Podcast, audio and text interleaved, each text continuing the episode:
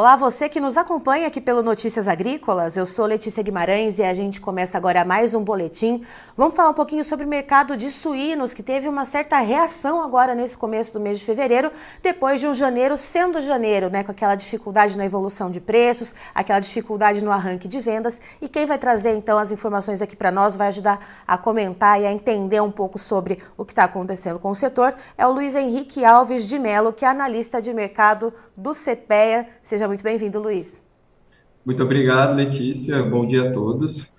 É, isso mesmo, Letícia. Janeiro, né, como você bem mencionou, né, janeiro sendo janeiro, é um período aí ruim para todas as proteínas, né? Então, para é, a gente falar do porquê, né, fevereiro teve essa reação de preço, é importante fazer um, uma, um flashback, né? Voltar um pouquinho para período antes para explicar. Bom, janeiro, como você bem mencionou, é um período ruim para as proteínas, suíno também, só devido às despesas extras, essa ressócia escolar, né, despesa matrícula, IPTA, IPVA, IPTU, então todo esse embrólio tem, é, acaba impactando ali o, o poder de compra do, do consumidor e, consequentemente, a gente tem uma retração é, da demanda pelo, pela carne e, com isso, os frigoríficos frigoríficos demandam menos animais e o produtor também não consegue vender. Então, isso tudo tem impacto toda a, a cadeia produtiva. Com aí, isso, é, perdão, pode, pode, falar. Não, pode continuar. Pode não, é, aí, é, como o período ele é, é bem ruim, e os, normalmente janeiro e fevereiro é bem ruim para a suinocultura. Mas, de uns tempos para cá, a gente começou a observar, observar que os, os suinocultores começaram a observar, mas se organizaram melhor e do que vender mais é, suíno, aproveitar aquela, aquela boa demanda em dezembro, programações de janeiro, para que se não tenha é, é, tantos animais sobrando também em fevereiro. Uhum. Né? Então, foi o que a gente observou, Letícia. Pode. Então, essa, essa houve essa esse entendimento dos suinocultores, né, do setor ali na base produtiva, uh, de conseguir se programar ali com os ciclos dos animais para dar uma enxugada, vender, escoar o máximo de animais possíveis em dezembro para chegar ali em fevereiro com essa oferta mais enxuta, é, na quantidade de animais ou a gente também está falando de animais mais leves, Luiz? Isso mesmo, Letícia. É, oferta mais enxuta e também é, animais mais leves. Isso daí implica ainda mais né, na, na, menor oferta, na menor disponibilidade de carne. E tem um ponto interessante, é, Letícia, quando a gente conversa com os agentes da cadeia, vamos supor, na parte do, do produtor, né? O produtor, ele, ele fala, ah, estão pedindo cargas extras, é, adiantar carga. Isso são sinais que, que é uma demanda aquecida ali, né? Uhum. E quando a gente olha pelo viés da demanda, Luiz, Uh, é, é, claro que a gente tem um início de mês, recebimento de massa salarial, a gente tem a retomada uh, das aulas, né, que também é algo que impacta bastante, como você comentou, janeiro tem esse impacto do recesso uh, escolar.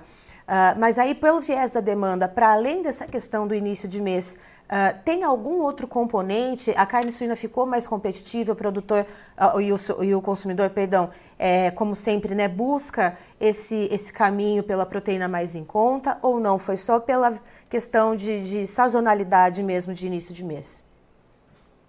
Você está certa. É, tem essa questão né, da, da sazonalidade, mas também a competitividade da, da carne suína. Né? Ela ganhou em janeiro é, das três proteínas. A gente sempre relaciona, né? A suína, frango e boi. É, suína e frango, as duas caíram. Só que a suína caiu entre 7 e 7,5%, né? Fala carcaça casada, é, carcaça especial suína.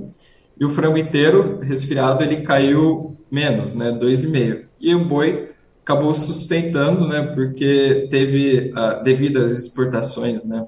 Do, do final do, do ano passado, os meses, acabou aqui enxugando o, o mercado interno. Isso até fala assim, não, mas não está tendo oferta, aumento de oferta de carne bovina, mas é, foi essa questão do movimento final do ano, né? Porque aumenta né, as exportações para a China, né? Que vai acontecer agora o, o, o ano novo chinês, né? Os, os embarques se intensificam nesse período, né? Não só para suína, mas também com boi. Então, por isso que a, a carne suína ela ganhou competitividade, né? Então, das três foi a que caiu mais né, em relação à frango. Bom, agora a gente tem, estamos no dia 9 de fevereiro, pré-carnaval, a gente tem aí um período né, em que uh, muita gente vai viajar, né, as aulas param, muita gente ali, uh, enfim, né, tá ali de folga.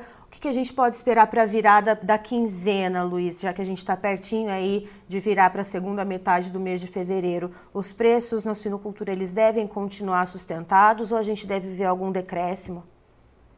Certo. O, tem a, a sazonalidade também, né, de final de mês, né, que os preços é, acabam que recuando um pouco para ajustar com a, com a demanda, né. Uh, essa, no início do, do mês de fevereiro, os preços subiram.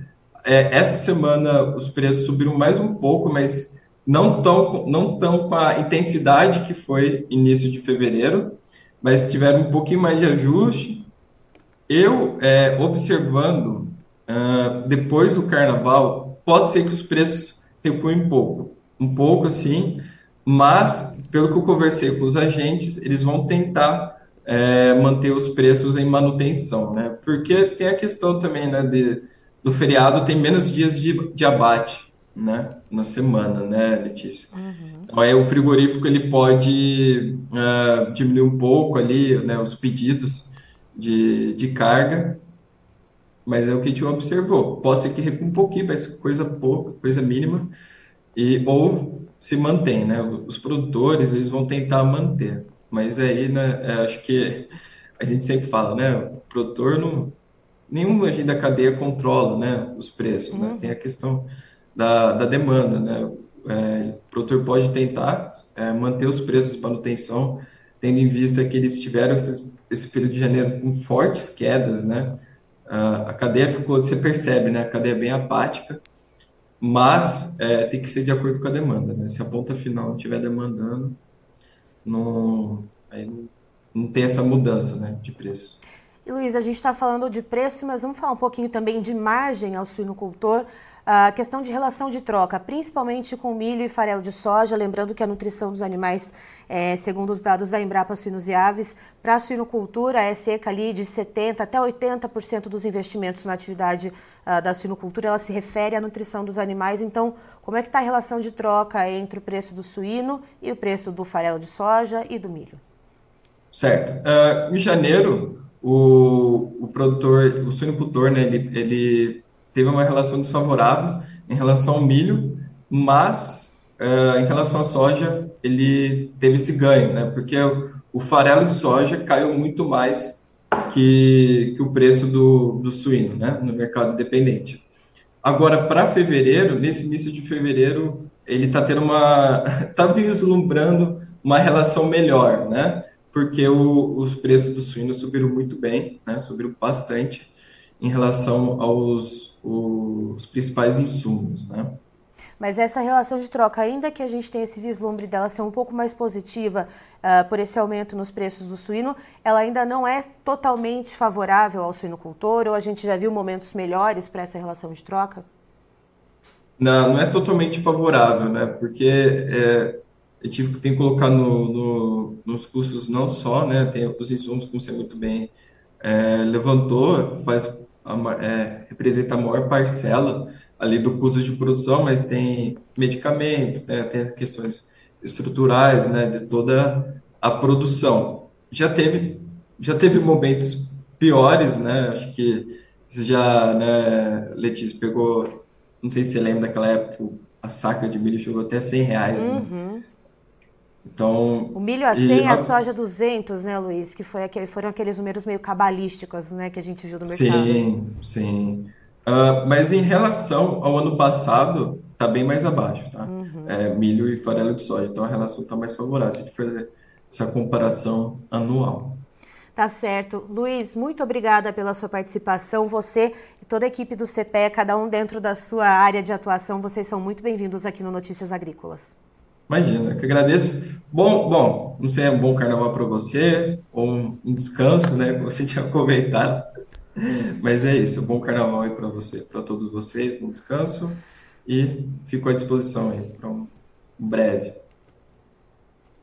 Tá, então estivemos com o Henrique Alves de Melo, que é analista de mercado do CPE, nos trazendo as informações do mercado de suínos neste começo do mês de fevereiro, que teve uma reação positiva nos preços do tanto uh, da parte ali para venda do animal quanto também da carne, segundo a, a, os estudos né, e, a, e, as pesquisas do CPEA. Uh, e segundo o Luiz Henrique, isso é um movimento atípico que há, há pouco tempo ali tem sido. Uh, os produtores têm observado, né, já que janeiro e fevereiro são meses que tipicamente eram sempre muito difíceis para a comercialização de proteínas animais, os produtores de suínos começaram a observar aquela bolha de demanda positiva em dezembro e aproveitar para vender o máximo de animais possíveis para chegar ali em fevereiro com uma oferta um pouco mais reduzida de animais, animais um pouco mais leves.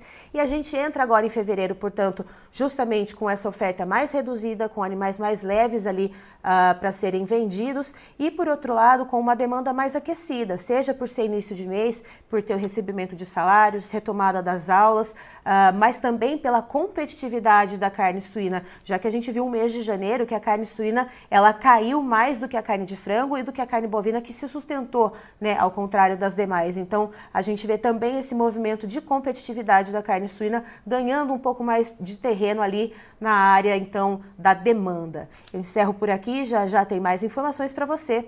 Notícias agrícolas, informação agro relevante e conectada.